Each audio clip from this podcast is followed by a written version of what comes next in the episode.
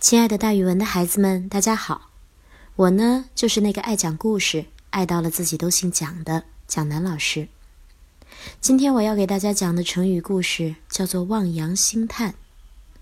望洋指的是仰视的样子，仰望海神而兴叹，原指在伟大的事物面前感叹自己的渺小。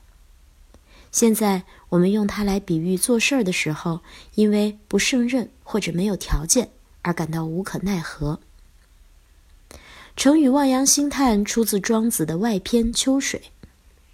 故事说，秋天的大水按着时令到了，无数支流的水都灌进了黄河，河面十分宽阔，水雾蒸腾。不论是河的两岸，还是河心的沙洲，隔岸望去，简直分不清岸上是牛还是马。这个时候。黄河的河神河伯欣欣然地自我陶醉起来，认为天下的美景全都集中在自己身上了。河伯顺着水势向东前行，到了北海，朝东一看，只见一片汪洋，无边无际。这个时候，河伯才开始改变他那洋洋自得的神态。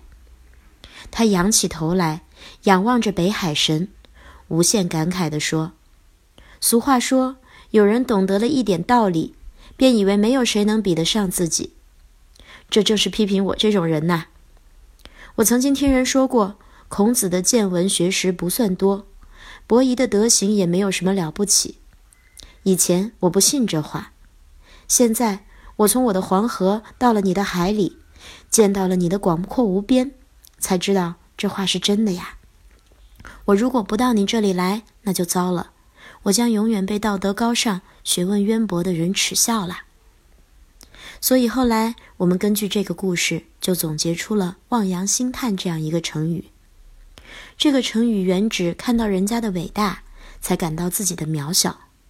后来人们用它来比喻做事力量不够或者条件不够，而感到无可奈何。好了，孩子们，今天的成语故事就给大家讲到这儿。蒋老师跟大家明天见哦。